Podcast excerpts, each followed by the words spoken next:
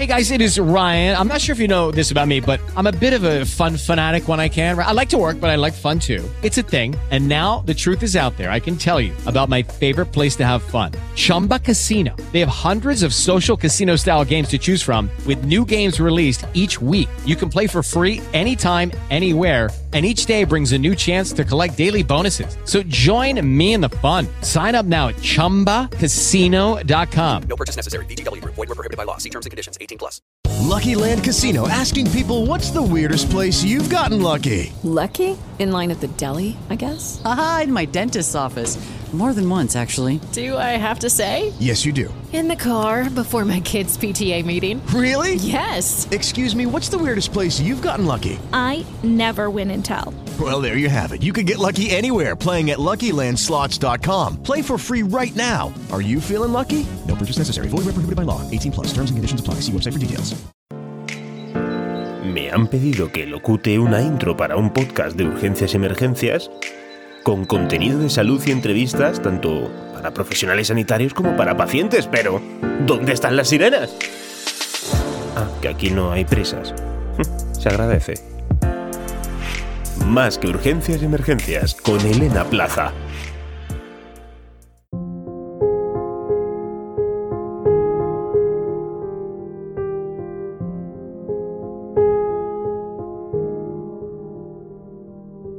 Discúlpame si lloro, si soy débil, si me levanto sin ganas de nada, si hay días que no puedo más. Discúlpame si lo expreso, si hoy no quiero ni bailes ni aplausos, si cada positivo de un compañero mi unidad es una puñalada. Discúlpame si hoy no quiero hablar, si no quiero noticias, ni quiero estadísticas, ni quiero mentiras, ni cifras sin más. Discúlpame si vuelvo a casa, si no te puedo tocar, si estamos tan lejos a la vez que tan cerca. Maldita la distancia de seguridad. Discúlpame por agarrarle la mano mientras tú no puedes, por acompañarle, suplantando tu identidad. Discúlpame, pero no se puede pasar. Discúlpame por estar con el móvil, por salir de la vida a través de siete pulgadas, las pocas horas que podemos hablar. Discúlpame si no recuerdo tu nombre, no memorizo tu cara, si no entiendo lo que haces, si no capto el miedo a través de lo único que veo de ti, los ojos. Discúlpame si hay más lágrimas de lo normal cada vez que hay más sanitarios muertos que de forma habitual. Discúlpame, pero no, no soy un héroe. Hago mi trabajo como siempre lo he hecho, tanto en tiempos de pandemia o como cuando hay total normalidad. Discúlpame si tu confinamiento no lo entiendo y para mí sería como la lotería que nunca me va a tocar. Discúlpame hasta que esta locura termine y recuperemos la vida que dejamos atrás.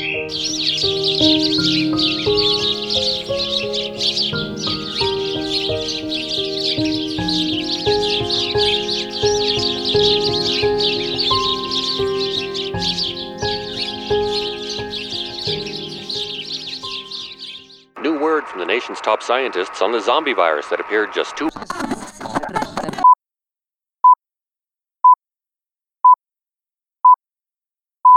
Buenos días, tardes, noches, urgencieras y urgencieros, emergencieros y emergencieras, pacientes, profesionales sanitarios y, en definitiva, a todas aquellas personas que me estéis escuchando. Bienvenidos al episodio 20 de Más que Urgencias y Emergencias llamado Mascarillas, todo lo que debes saber.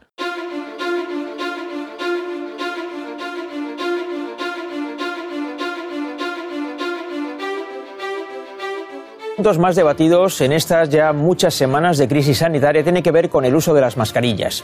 En marzo se nos decía que no era conveniente que todo el mundo las usara.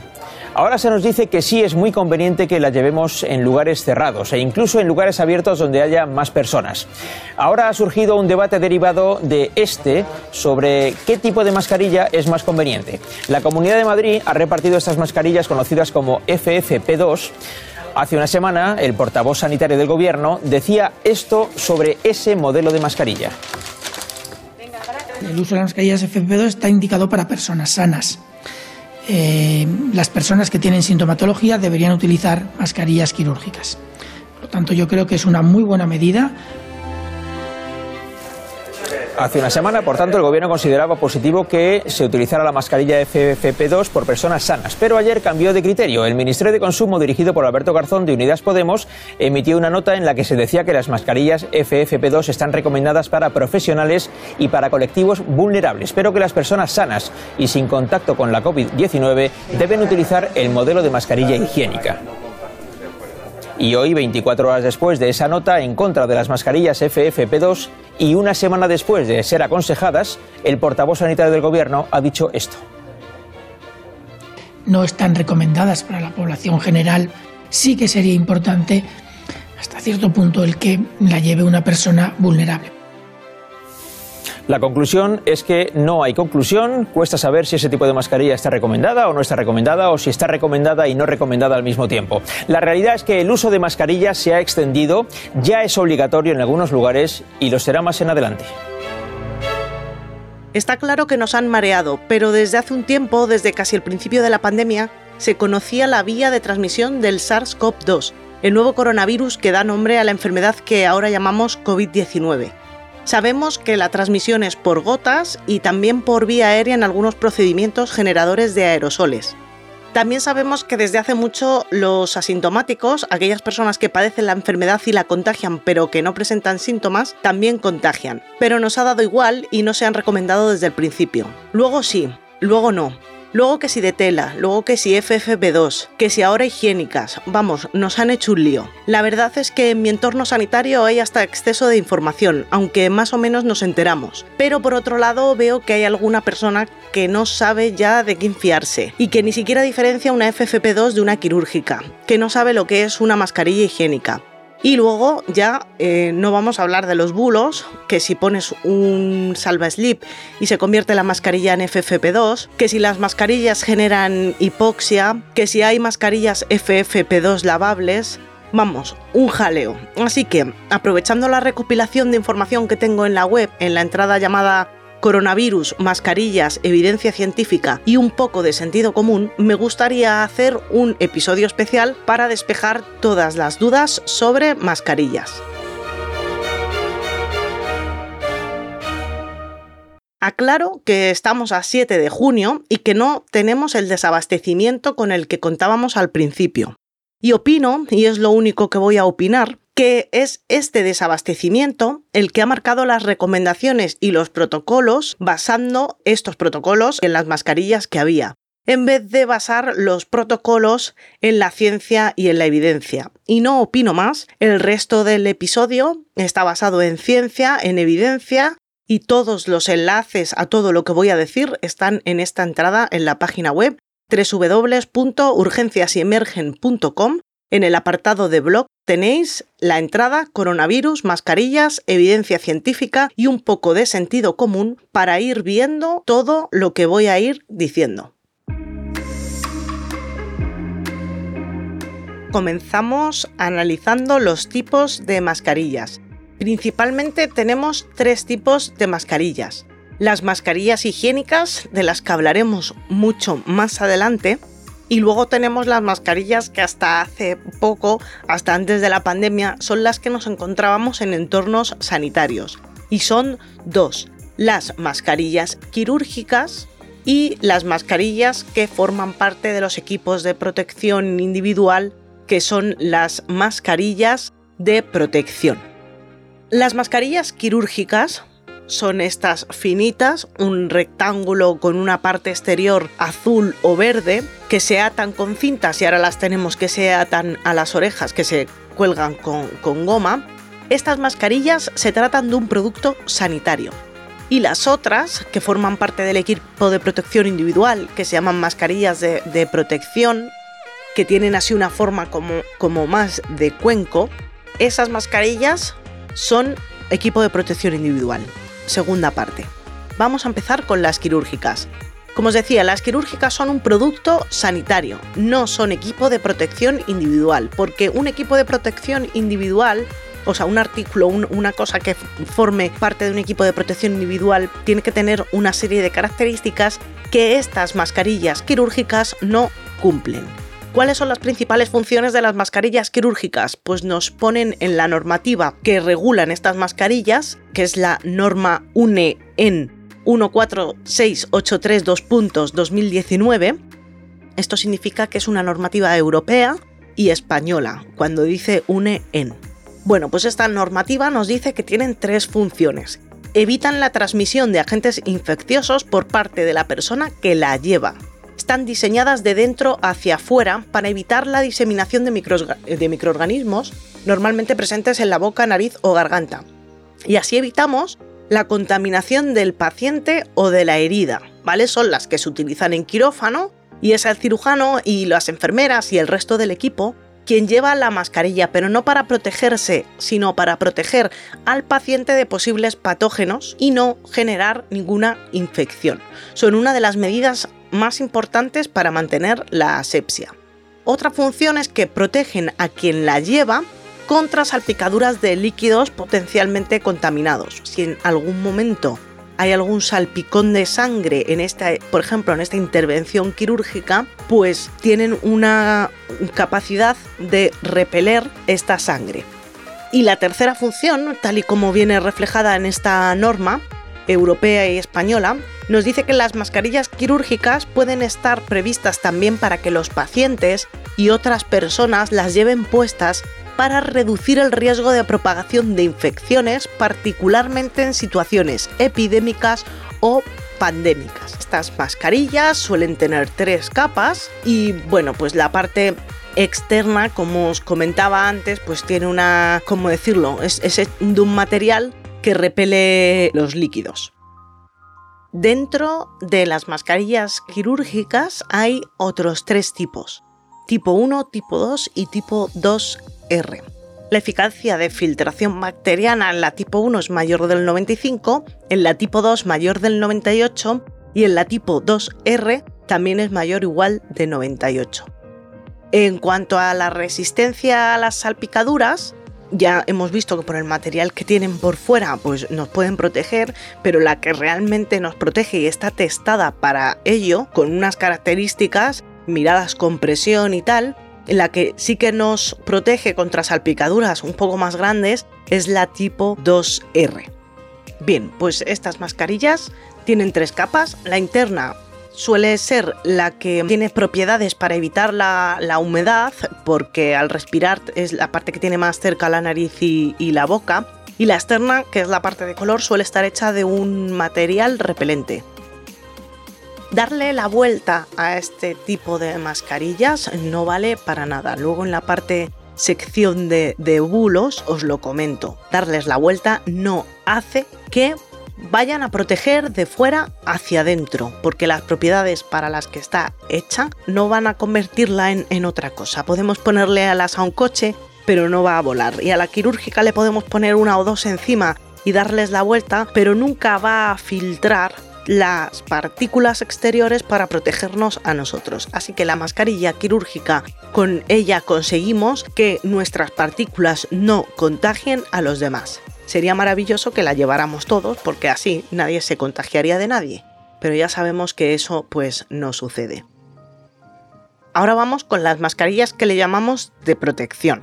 Son equipo de protección individual ya que protegen de la inhalación a la persona que la lleva puesta, ¿vale? Protege a la persona que la lleva de partículas peligrosas. Pueden ser patógenos, agentes químicos, antibióticos, citostáticos, están hechas de tal forma que trabajan de fuera hacia adentro. Dentro de estas mascarillas de, de protección, dentro del equipo de protección respiratoria, tenemos otra vez dos tipos. Las que son para gases y vapores y partículas, que tienen un filtro recambiable o ese filtro lo tienen integrado. Y hay varios tipos. Tipo A, clase 1, 2 y 3, que son para gases y vapores orgánicos con un punto de ebullición mayor del 65%, las hay tipo B, que es para gases y vapores inorgánicos, tipo K para amoníaco y sus derivados orgánicos, hay otras para el azufre y otros gases ácidos que son las tipo E. Bueno, hay un montón de tipos que podéis ver en la página web el cuadro. Las que nos interesan en este caso son las que filtran partículas. Las mascarillas de protección para partículas, que son las tipo P, y tenemos clase 1, 2 y 3.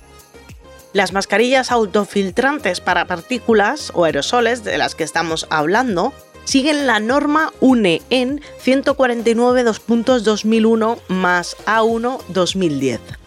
Esta norma europea establece tres niveles de protección en función de la eficacia de filtración para partículas de 0,6 micrómetros de diámetro. Son las que denominamos FFP y tenemos FFP1, FFP2 y FFP3. El número lo que establece, como os acabo de decir, es un nivel de protección. Bien, las FFP1 tienen un porcentaje de eficacia de filtración mínimo de un 78, las FFP2 de un 92 y las FFP3 tienen un porcentaje de eficacia de filtración de un 98% para las partículas del diámetro que hemos hablado antes. Por lo tanto, las FFP2 y las FFP3 son las que tienen un mayor porcentaje de filtración. Estas mascarillas pueden tener una válvula o no tenerla. No es un filtro, es una válvula. La válvula lo que hace es cuando yo echo el aire se abre y lo que yo expulso sale al exterior. Ahora os explico para qué vale esto. Y cuando yo inspiro, esa válvula se cierra y de fuera no me entra nada. Por tanto, las mascarillas FFP, tanto 1, 2 o 3, lo que hacen es proteger al que la lleva del exterior y también protege al exterior del que la lleva. Si no tiene válvula, no sale nada. Pero si tiene válvula, ya no protege al de fuera, porque tendrá un porcentaje de fuga. ¿Por qué existen entonces estas FFP2 con una válvula? Si es una tontería que se esté expulsando las bacterias y, las partículas hacia afuera. Porque estas mascarillas están pensadas para profesionales sanitarios, en entornos de UCI, ambulancias, urgencias, en las que hay que llevarlas muchas horas, con otros elementos del equipo de protección individual como pueden ser las gafas, los monos, las batas, las calzas y todas estas cosas que dan calor al hacer procedimientos o llevarlas muchas horas, entonces al final respiras mejor o tienes una mejor sensación de respirabilidad teniendo una válvula que expulsa al exterior la concentración de gases que tienes tú en la, entre la mascarilla y, y la cara. Por eso hay válvulas FFP2 con válvula para entornos sanitarios. Para entornos que no son sanitarios, estas mascarillas no valdrían. Lo que tenemos que tener son mascarillas FFP2 sin válvula, porque si no, vamos a ir muy protegidos, pero no vamos a proteger a los demás. Respecto a estas mascarillas FFP, pues se llaman de otra forma según la normativa que, tengamos. La normativa americana NIOS es diferente a la europea. Su clasificación viene dada por la clase de, de, filtro. La N es no resistente a la grasa, la P es a prueba de grasa y la R resistente a la grasa. Y tienen un nivel de eficacia del filtro de un 95, 99 o 100. Además de esta normativa NIOS, tenemos la norma GB 2626-2006, que es la de China, que seguro que si eres profesional sanitario te la has aprendido ya porque es la que le han plantado a todas las mascarillas.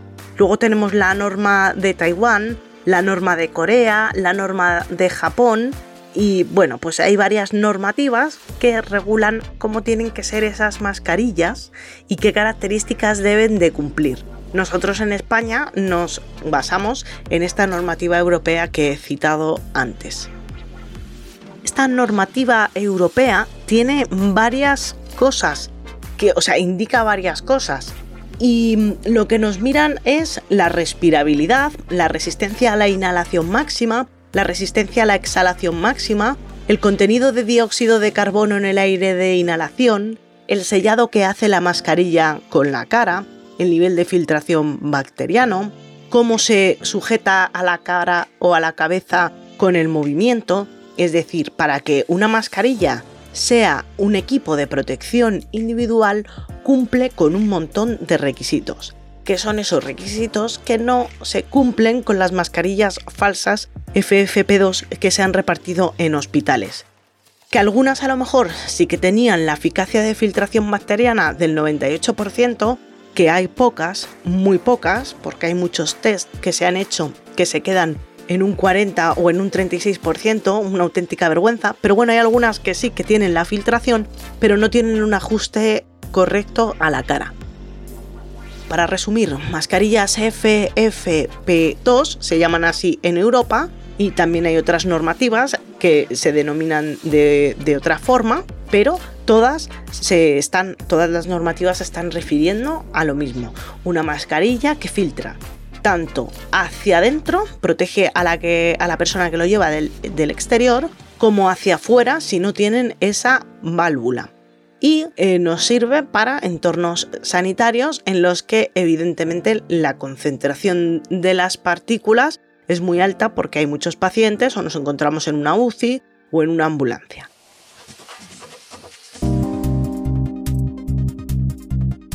Bien, además de las mascarillas quirúrgicas y las de protección respiratoria, tenemos las mascarillas higiénicas, que son lo que llamamos ahora las mascarillas de tela, que las hemos estado llamando caseras, pero pueden no ser caseras y estar confeccionadas en sitios y testadas en laboratorios, pero son de tela o con tejidos de tela. Estas mascarillas surgen ante la escasez de mascarillas quirúrgicas. Entonces, como todo el mundo se ha puesto a generar este tipo de, mascarillas, pues en España el gobierno de España, en la página web del Ministerio de Industria, Comercio y Turismo, se ha habilitado una sección que se llama Guías para la fabricación de mascarillas y ropa de protección. Lo tenéis todo enlazado en la página web. En esta página web tenéis un documento de preguntas frecuentes sobre mascarillas higiénicas, reutilizables y no reutilizables, en el contexto de COVID-19. Y luego tenéis indexadas ahí en esta web y en la mía también las especificaciones, la normativa española que tienen que tener las mascarillas higiénicas tanto las reutilizables como las no reutilizables. Las mascarillas higiénicas reutilizables para adultos y niños están determinadas por la especificación UNE 0065 2020 y las no reutilizables por la especificación UNE 0064-1 2020 para adultos y 2 2020 para niños.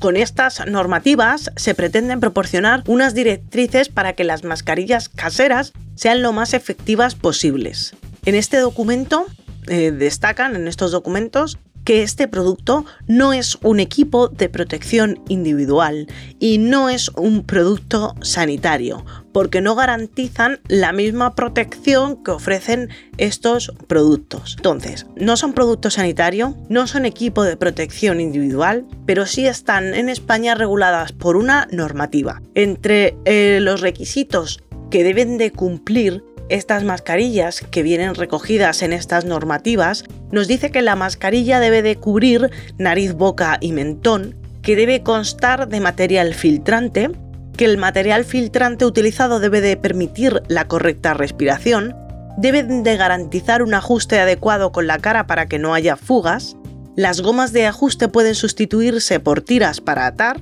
las mascarillas susceptibles de entrar en contacto con la piel no deben de presentar riesgos de irritación o efectos adversos en la piel. Y principalmente cuando vayamos a comprar estas mascarillas, lo que nos tenemos que fijar muy bien es en las instrucciones de lavado que nos da el fabricante y en los criterios concretos de eficacia de filtración bacteriana y de respirabilidad para las mascarillas higiénicas no reutilizables, la eficacia de filtración bacteriana tiene que ser mayor del 95% y la respirabilidad menor del 60%. Para las mascarillas higiénicas reutilizables, tanto de adultos como de niños, la eficacia de filtración bacteriana tiene que ser mayor del 90% y la respirabilidad menor del 60%.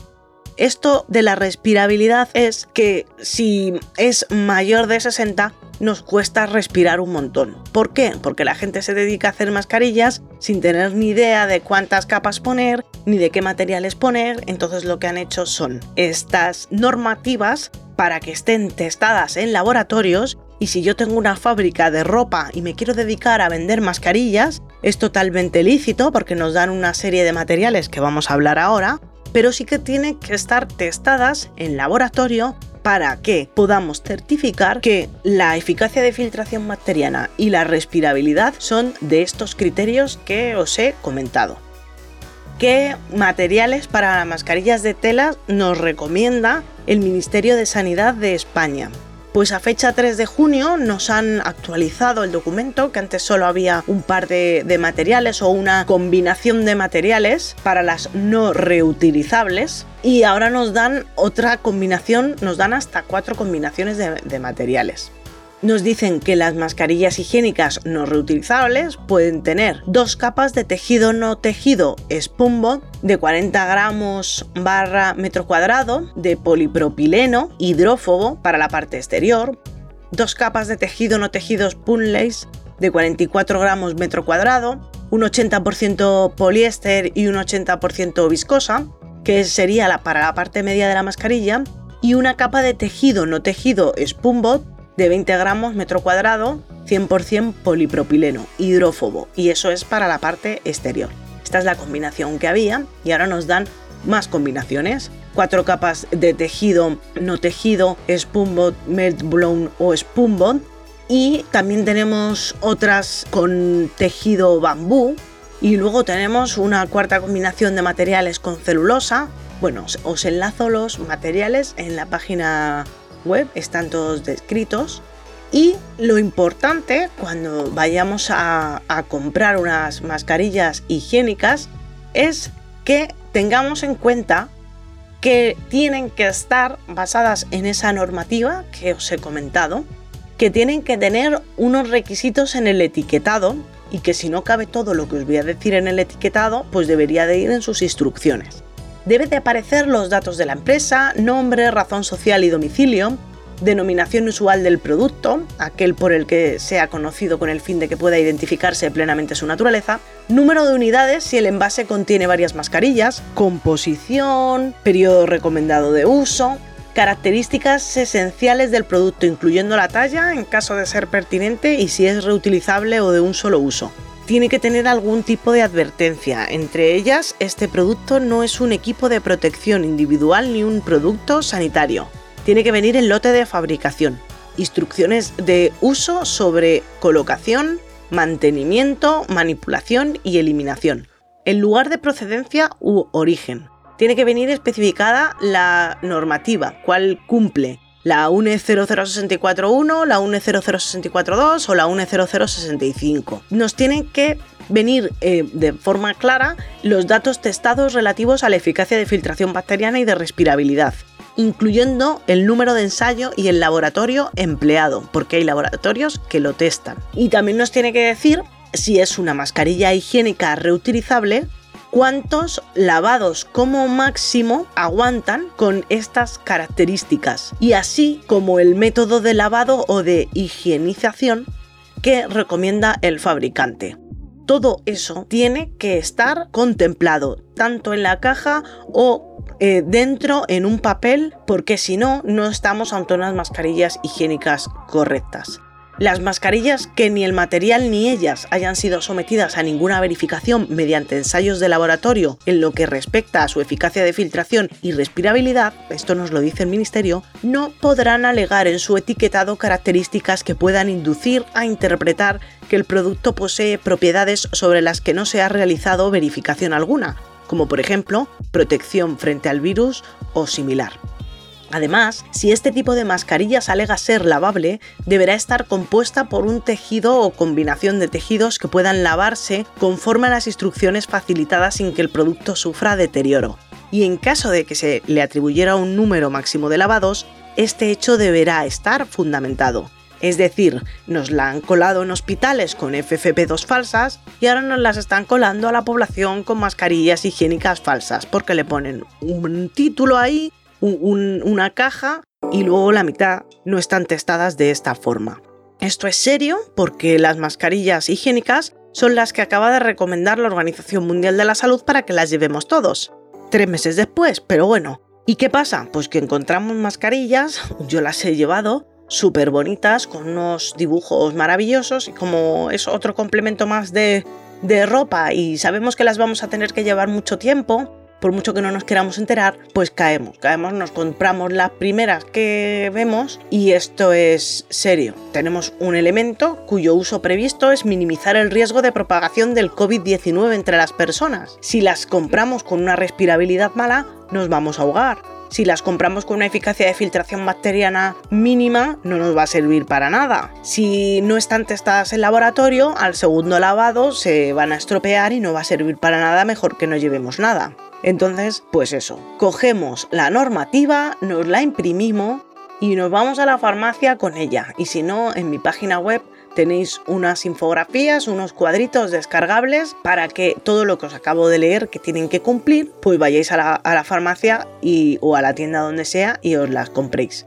Ya no merece la pena, aunque muchos alegan a la economía, que no todos tenemos dinero para comprarnos mascarillas, pero ya no merece la pena estar haciendo mascarillas de tela que no, no nos aseguran que vayan a, servir para disminuir la propagación del coronavirus. Entonces, pues estas son una buena opción porque las hay que aguantan hasta 30 lavados. Entonces, pues podemos con una mascarilla aguantar mucho tiempo. Y luego las hay que tienen para cambiarles el filtro de dentro cuidado con el filtro. No vale meter los filtros de café, ni los cleaners, ni nada. Si nos compramos mascarillas higiénicas que el filtro lo vamos a tener que cambiar, pues el filtro también tiene que tener unas características que están en otra normativa.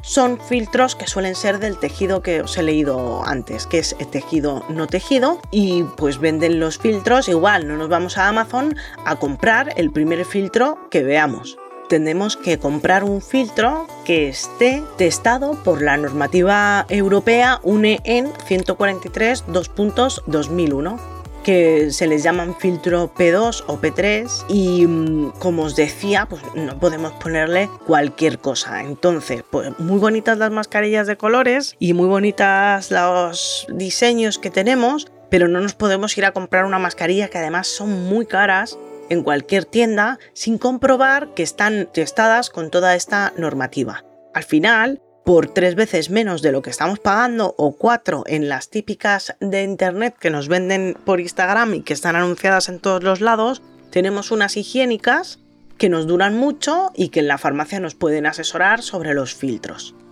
Y bueno, pues hasta aquí los tres tipos de mascarillas. Vamos a hablar de más cosas vamos a hablar de que al final una mascarilla no vale para nada si no se asocia al resto de medidas que nos dice la Organización Mundial de la Salud. El uso de la mascarilla no sustituye al resto de medidas, es una medida más. Yo siempre hago el símil del coche y del cinturón de seguridad.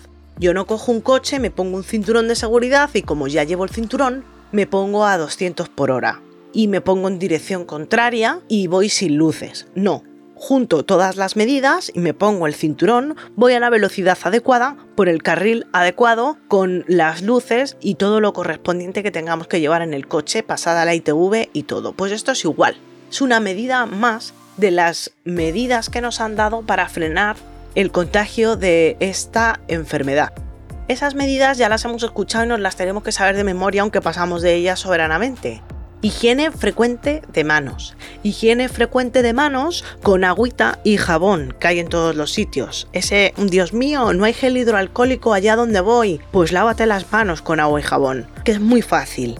Que bueno, en el exterior o en ahora que podemos salir, eh, llevamos un gel hidroalcohólico pequeño en el bolso, perfecto para los niños, para nosotros, pero y, y bueno, y más en los bares que todavía en determinados sitios no podemos entrar a lavarnos las manos, pero que el agua y el jabón sirven desde el principio y cuando no había gel hidroalcohólico no pasaba nada porque teníamos agua y jabón. Y eso a la gente le ha costado entenderlo.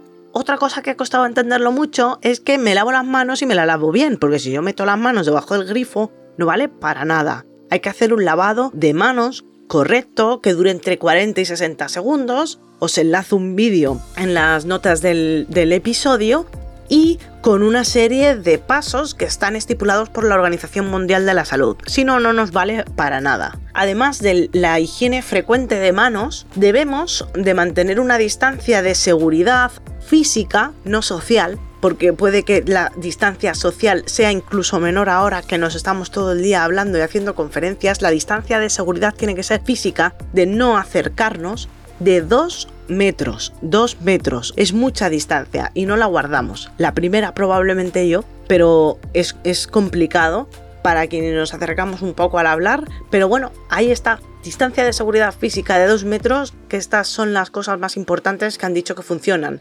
Higiene frecuente de manos, distancia de seguridad. Además nos recomiendan no tocarnos los ojos, la boca y la cara porque nos podemos llevar el virus a la boca y a los ojos y cuando tosamos y estornudemos, aunque llevemos la mascarilla, y si no la llevamos también, lo debemos de hacer en el codo. Es alucinante la cantidad de partículas que esparcimos cuando estornudamos. Hay un vídeo en la entrada de, de, las mascarillas de mi web que podéis ver cómo se esparce todo. Hay documentación que dice que incluso pueden llegar las partículas hasta 8 metros de distancia. Todas estas medidas son las que siguen aconsejando todos los organismos, los ministerios, los protocolos y la Organización Mundial de la Salud. Además, el 5 de junio, que han sacado una nueva recomendación sobre mascarillas, que ahora os digo cuál es, no se cortan en decir y especifican de forma muy clara que las mascarillas mal utilizadas o por sí solas no valen para nada. Deben de usarse dentro de una estrategia integral, con el resto de medidas de las que estamos hablando, si no, no valen para nada. Ahora vamos a ver cómo utilizar correctamente las mascarillas, pero os digo lo que dice la Organización Mundial de la Salud primero.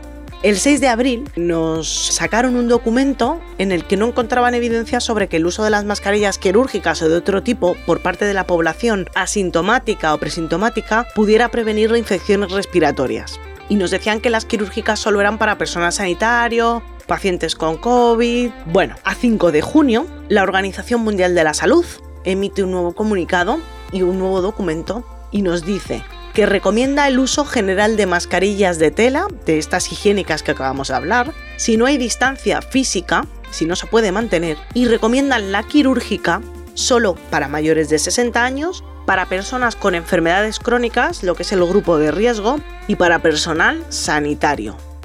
Es decir, la Organización Mundial de la Salud recomienda el uso general de mascarillas de tela para todos, menos este grupo de riesgo y profesionales sanitarios donde especifican la mascarilla quirúrgica. En este documento tenéis un montón de desventajas del uso de las mascarillas. El documento es genial porque además de las ventajas nos traen y nos enumeran las desventajas. Nos aportan hasta 11 desventajas de llevar mascarilla. La desventaja más importante que yo le veo es lo de la famosa falsa sensación de seguridad. Pero es lo que tenéis que recordar. Yo me pongo una mascarilla que es como el cinturón de seguridad y no me voy a lo loco a 200 km por hora. Tengo que hacer el resto de cosas. Pues con la mascarilla igual. No nos acerquemos solo por llevar mascarilla. Otra gran desventaja es que aumentan el riesgo de autocontaminación debido a la manipulación de la mascarilla. Y como las llevamos mal, o sea, nos llevamos luego las manos a la cara y a la boca, pues nos podemos contagiar. Y estas son las dos principales desventajas de las mascarillas. ¿Qué es lo que nos dicen que debemos de hacer? Debemos de colocarnos la mascarilla con un previo lavado de manos, asegurarnos de que cubre la boca y la nariz y que se ajusta a nuestra cara. Comprobamos, como nos hemos lavado las manos, la podemos tocar, que hay una parte que tiene un clip o una parte más dura. Normalmente la suelen tener y eso es lo que va en la nariz y hay que ajustarlo a la nariz. Y nos ponemos la mascarilla tapando nariz, boca y barbilla. Una vez colocada ya no nos la tocamos y si lo hacemos nos tenemos que lavar las manos previamente. Cuando nos retiremos la mascarilla, nos la retiramos por detrás, por las cintas o por las gomas. No tocamos la parte delantera. La parte de la mascarilla que llevamos en la cara, por la parte de fuera, es pura contaminación. Eso no lo podemos tocar. Tenemos que cambiar la mascarilla cuando esté húmeda y si no son reutilizables, pues no reutilizarlas. Respecto al número de horas que se pueden llevar, pues se recomiendan las quirúrgicas 4 horas y las higiénicas pues más o menos lo mismo. ¿Qué no hay que hacer con la mascarilla como os estoy diciendo? No lavarnos las manos antes de ponérnosla, que ya nos la ponemos contaminada.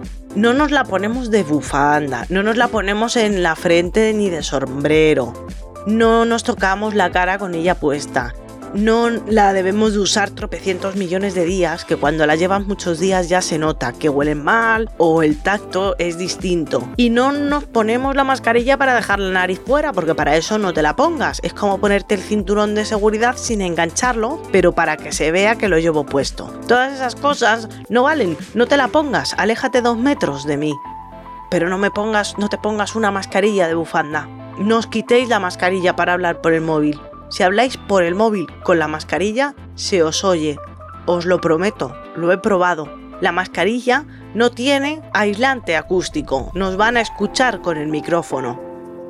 Para guardarlas, si las tenemos que guardar un momento, porque ahora estamos en las terrazas, las podemos guardar en un sobre de papel para luego volvernosla a poner. Pero tenemos que tocar la mascarilla como con asquito para que seáis conscientes de lo que estáis tocando. Las guardamos en papel porque es mejor guardarlas en papel que no en plástico porque no ventila bien y se pueden generar gérmenes y bacterias. Entonces, vamos a tener que ir, o yo por lo menos lo haré, seré la rara del lugar, con un sobre grandecito de papel para guardar mi mascarilla mientras que me tomo una Coca-Cola. Más cosas. Bueno, la Organización Mundial de la Salud pues también nos dice qué tipos de, materiales tienen que tener. Os he leído la normativa de España, pero os digo que según la Organización Mundial de la Salud, las mascarillas higiénicas tienen que tener un mínimo de tres capas. La capa interna con un material hidrofílico, por ejemplo, algodón o mezclas de, de, algodón que capten nuestras partículas que sacamos hacia afuera la capa más externa tendrá que ser de un material hidrófobo, al revés, que repela las gotas de los demás, que puede ser de polipropileno, poliéster o alguna de sus mezclas, y una capa hidrofóbica también que coja un poco de material sintético no tejido como el polipropileno o una capa de algodón que puede mejorar la filtración o retener gotas. Nos dice la Organización Mundial de la Salud que dependiendo de la tela utilizada, la eficiencia de filtración y la transpirabilidad pueden complementarse o trabajar uno contra el otro. Hay datos recientes que indican que dos capas de tejido no tejido, el mismo material utilizado para las capas externas de las mascarillas quirúrgicas, ofrecen una filtración y transpirabilidad adecuada. Las máscaras comerciales de tela de algodón son en general muy transpirables, pero ofrecen una filtración muy baja el documento este de la Organización Mundial de la Salud también recoge recomendaciones sobre el lavado. Bueno, he de decir que en España, a partir del 20 de mayo del 2020, según la orden SND barra 422 barra 2020 del 19 de mayo, por la que se regulan las condiciones para el uso obligatorio de mascarilla durante la situación de crisis sanitaria ocasionada por el COVID-19, nos dicen que será necesario llevar mascarilla de forma obligatoria en las siguientes condiciones para mayores de 6 años en la vía pública, espacios al aire libre y cualquier espacio cerrado de uso público o que se encuentre abierto al público, siempre que no sea posible mantener una distancia de seguridad interpersonal de al menos 2 metros. Nos dice esta orden que la mascarilla será cualquier tipo de mascarilla preferentemente higiénicas y quirúrgicas que cubran nariz y boca. Vamos, nos recomiendan más o menos lo mismo que la OMS quedan exentos de llevar mascarilla los menores de 6 años. ¿Por qué? Porque pueden atragantarse con ella, porque al final van a tocarse tanto la mascarilla que va a ser mayor el riesgo que el beneficio de llevarla. También quedan exentas las personas que presentan algún tipo de dificultad respiratoria que pueda verse agravada por el uso de mascarilla. Hay personas con, asma o algún tipo de afectación pulmonar que no, no la toleran. Personas en las que el uso de mascarilla resulta contraindicado por motivos de salud debidamente justificados, como os estaba comentando, o que por su situación de discapacidad o dependencia presentan alteraciones de conducta que hagan inviable su utilización. Por ejemplo, algún niño con, alguna enfermedad del trastorno del espectro autista. Desarrollo de actividades en las que por la propia naturaleza de estas resulta incompatible el uso de las mascarillas. Este punto pues queda exento un poco el deporte, hay gente que va con la bici y las tolera y hay gente que no las tolera, y una causa de fuerza mayor o situación de necesidad. Ahora vamos con una recopilación sobre bulos sobre las mascarillas. Recuerda darle like al episodio y compartirlo si te gusta. Darles la vuelta a las mascarillas tampoco vale para nada. Como os dije antes, pues están hechas para filtrar del que la lleva hacia el exterior. Por darle la vuelta, no consigo que de repente esos materiales capten y filtren partículas. Es imposible. Retienen partículas hacia el exterior, pero no filtran las de fuera hacia el interior. Por más vueltas que le dé, por más capas que le ponga, es imposible. Luego hay gente que lleva una encima de, otra mascarilla. Al final, ponerse dos quirúrgicas lo que puede hacer es disminuir la eficacia ya que disminuye el ajuste con, la cara. No mejora la filtración. Por lógica, podemos mejorar la captación de partículas hacia el exterior. Cuantas más capas, mejor. Pero si con una ya lo conseguimos y está testada para que con una sea suficiente, no hace falta ponernos dos, porque nos van a seguir entrando las partículas de fuera por muchas capas que le ponga. Luego podemos ver o hemos visto que los profesionales sanitarios nos hemos puesto una quirúrgica encima de una FFP2. Y es que una FFP2, en teoría, solo se debería de llevar dos horas. dos horas. Y deberíamos de cambiárnosla entre paciente y paciente, pero al final lo que hemos pasado es a otra modalidad de uso. Se me ha olvidado ahora el nombre de uso de la FFP2 es que como todo el mundo ya estaba contagiado y estábamos en unidades COVID, pues la llevábamos continuamente. Lo que hacíamos era ponernos una quirúrgica fuera, que era la que nos íbamos cambiando.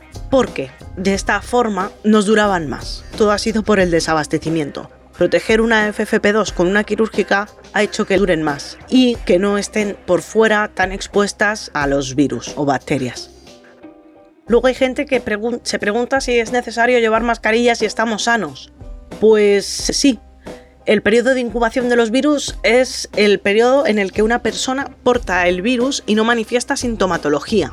Pero es que además está demostrado que en el SARS-CoV-2, este periodo de incubación, el portador de virus contagia y se está demostrando que contagia más que cuando no tiene síntomas. Además, sabemos que el portador del virus que no muestra síntomas también contagia. Conclusión, todo el mundo debería de llevar mascarilla porque no sabemos quién tiene el virus, quién no tiene el virus. Y esa es la causa de por qué todo el mundo debería de llevar mascarilla. Además, y lo vuelvo a repetir, de mantener la distancia física de 2 metros, la higiene de manos constante, todo lo que hemos hablado antes.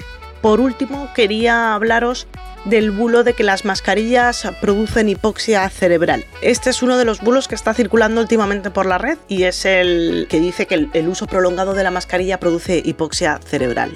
Tengo el honor de participar en el Observatorio de Salud Sin Bulos, podéis verlo en saludsinbulos.com y he desmentido este bulo, así que voy a proceder a, leeros la entrada de su página web, que os la enlazo también en las notas del episodio. Bueno, lo tenéis todo en la entrada de coronavirus, mascarillas y evidencia científica. Nos dice que el uso prolongado de la mascarilla produce hipoxia cerebral, pudiendo llegar a producir una isquemia cerebral. Bien, hay una imagen por ahí circulando que, nos dice que, que, respiras tus propios desechos exhalados, que provoca hiperventilación, que impide la oxigenación pulmonar, que produce sensación de asfixia. Dice el dibujo, la OMS nos quiere matar lentamente. Bueno, una risa. Y os quería decir que, a pesar de que sea un bulo, quienes hayan llevado mascarilla del tipo que sea, pues habrán podido notar que cuesta ligeramente respirar o que se siente un ligero agobio. Y esto puede ser debido a diversas causas. No estamos acostumbrados, las llevamos demasiadas horas en el trabajo, no realizamos los descansos adecuados, reutilizamos las mascarillas más allá de las indicaciones que nos ha dado el fabricante. Y de esta forma pues se pueden perder sus propiedades técnicas y que nos cueste más respirar. Las utilizamos, como os acabo de comentar, pues una encima de la otra para que nos duren más y de esta forma se disminuye la capacidad de intercambio de aire. Y por último, otra de las causas puede ser que incluso sean falsas, que es las que hemos tenido en muchos hospitales, y que no cumplen con las especificaciones legales y técnicas que debe de tener una mascarilla. Las mascarillas quirúrgicas, como hemos dicho, no son un EPI, filtran de dentro hacia afuera y mmm, son para que quien la porta pueda no contagiar no sellan por completo la mascarilla a la cara, que eso sí que lo hacen las FFP. Y al no sellar completamente la mascarilla a la cara, además de por la propia mascarilla, el aire entra y sale por los laterales, impidiendo que se retenga ningún componente de aire. No, no retenemos oxígeno, ni nitrógeno, ni CO2 porque los laterales están abiertos en las quirúrgicas. Es imposible que se produzca hipoxia e hipercapnia, es decir, falta de oxígeno y retención de dióxido de carbono, que llegue a afectar al individuo portador porque desde que se empezaron a utilizar son las que se utilizan en quirófano y sabemos que se utilizan en intervenciones que duran horas. Y nadie en el quirófano se muere por llevarla en una intervención de las que duran 12 horas. Se la tendrán que cambiar, pero no se ha muerto nadie por hipoxia. Por otro lado, las que consideramos equipo de protección individual sí que tienen que hacer un sellado con la cara del portador para evitar que se produzcan fugas. Por eso con esas sí que notamos que nos ahogamos un poquillo más. Aún así, estas mascarillas están sometidas a distintos procesos de certificación y de aprobación estipulados en las normativas técnicas que os he comentado antes. Entre estos procedimientos que se les hace a las mascarillas se encuentran las normas básicas de embalaje, los requisitos de filtración, ajuste, impermeabilidad, fuga, inflamabilidad y hay otros cuatro factores que son los que mm, influyen en la respiración que están testados en estas normas, que son la respirabilidad, que ya lo hemos hablado en las higiénicas y en las quirúrgicas, que tiene que ser menor de 60, la resistencia a la inhalación máxima, la resistencia a la exhalación máxima y el contenido de dióxido de carbono en el aire de inhalación, que es el espacio muerto que está entre la boca y la mascarilla, y este contenido de dióxido de carbono no debe exceder un promedio del 1% en volumen. ¿Vale? Estas son las características que se miran en un equipo de protección individual. Esto no se mide en las quirúrgicas, la respirabilidad sí, pero el contenido de dióxido de carbono en el aire de inhalación no porque no hacen sello. Como hemos hablado, se sale por el exterior. Pero en la SEPI, como sí que nos sellan, pues está certificado que el contenido de dióxido de carbono en el aire de inhalación, en ese espacio muerto que estamos respirando, tiene que ser de un 1%. Y este 1% es común a todas las normativas europeas, la China, la de Taiwán, la de Corea, la de Japón, todas las normativas, la, de la norma IOS de Estados Unidos que vimos antes, todas las normas determinan que el espacio muerto entre la mascarilla y la boca debe de ser de CO2 debe de ser menor al 1%. Da igual cuál sea la procedencia de la mascarilla, que si cumplen de forma correcta la normativa, nos aseguran que no se retiene CO2 al respirar con una mascarilla puesta, y tampoco reinalas el expulsado porque sale al exterior. Y salen todos los gases porque lo que hace una mascarilla es filtrar bacterias y partículas, no filtra el aire. El aire entra y sale a través de la mascarilla. Sí que es cierto que estas normativas lo que miran también es la resistencia a la respiración y es muy distinta dependiendo del origen de la normativa hay algunas que tienen esta resistencia a la respiración, tanto a la inhalación como a la exhalación, que sí que cambian los valores. Por ejemplo, el flujo con el que testan la resistencia a la inhalación y a la exhalación en las europeas es de 160 litros minutos y en las chinas es de 85 litros minutos. Por tanto, sí que podemos notar que con unas mascarillas podemos inhalar o exhalar mejor que con otras, dependiendo de su procedencia. Pero está todo testado. Entonces, podemos encontrarnos que nos ahogamos porque no estamos acostumbrados a llevarlas, porque las llevamos mucho más tiempo de lo normal, porque las podemos utilizar con una encima de la otra y las reutilizamos. Pero el correcto uso con el que el fabricante nos da la mascarilla, siempre y cuando cumpla la normativa y no sean falsas, nos asegura que podemos respirar correctamente y que no retenemos ningún tipo de gas. También tenemos que tener en cuenta y mencionar otro elemento que es la temperatura ambiente y la sensación de calor que percibe el sujeto. El agobio o la sensación de dificultad al portar la mascarilla no es solo por la propia mascarilla, es porque también llevamos batas, guantes, calzas, gorros, gafas estancas, pantallas de protección, monos o los elementos que se indiquen según el eh, riesgo biológico que nos enfrentemos. O ahora, pues lo mismo llevamos una FFP2 y queremos subir del 0 al cuarto. Entonces, pues esos factores pues nos van a hacer temperatura, sensación de calor o un ejercicio más intenso que tener la sensación de que nos ahogamos. Sobre todo, como os decía, mantener un número de horas seguidas las mascarillas, pues más de dos horas, que es lo que nos dice el Manual de Uso y Conservación de Equipos de Protección Individual del Hospital Universitario de La Paz que nos dice que mm, los equipos de protección de las vías respiratorias están diseñados de tal manera que solo se pueden utilizar por espacios de tiempo relativamente cortos. Por regla general, no se debe trabajar con ellos durante más de dos horas seguidas. Esta afirmación también la podemos encontrar en el estudio de FREMAP, hecho en 2010, en el estudio llamado Eficacia en la utilización de los equipos de protección respiratoria, evaluación cuantitativa del ajuste facial en mascarillas autofiltrantes. Y bueno, la evidencia científica, además de todo esto que os cuento, nos dice que se han hecho varios estudios que afirman que es poco probable que los periodos de uso prolongados de hasta 12 horas perjudiquen la salud del profesional sanitario, incluso superando esas dos horas nos dice que eh, llevar continuamente la mascarilla en vez de quitársela y ponérsela cada contacto con el paciente genera mayor incomodidad, que es lo que hemos acabado haciendo. Teóricamente la, la FFP2 te la tienes que quitar con cada paciente y tirarla, pero con la pandemia que hemos vivido y con la situación de desabastecimiento, pues al final la llevábamos todo el rato. Entonces, son factores que sí que nos pueden hacer creer o sí que nos podemos ahogar y realmente hemos tenido dolores de cabeza. O sea, eso está claro. Quien las haya llevado y quien haya estado trabajando en un hospital o en la extrahospitalaria sabe que hemos tenido dolores de cabeza. Pero me gustaría decir eso, que está testado, hay evidencia, hay estudios y que con un correcto uso no nos debería de pasar. Por lo tanto, las mascarillas fijan y detienen partículas, no el aire ni ningún componente del mismo. Están testadas en múltiples ámbitos por normas muy parecidas a nivel mundial y entre los ítems testados son la respirabilidad y la retención de CO2 y está todo controlado, por lo que no tenemos que tener miedo a utilizar las mascarillas.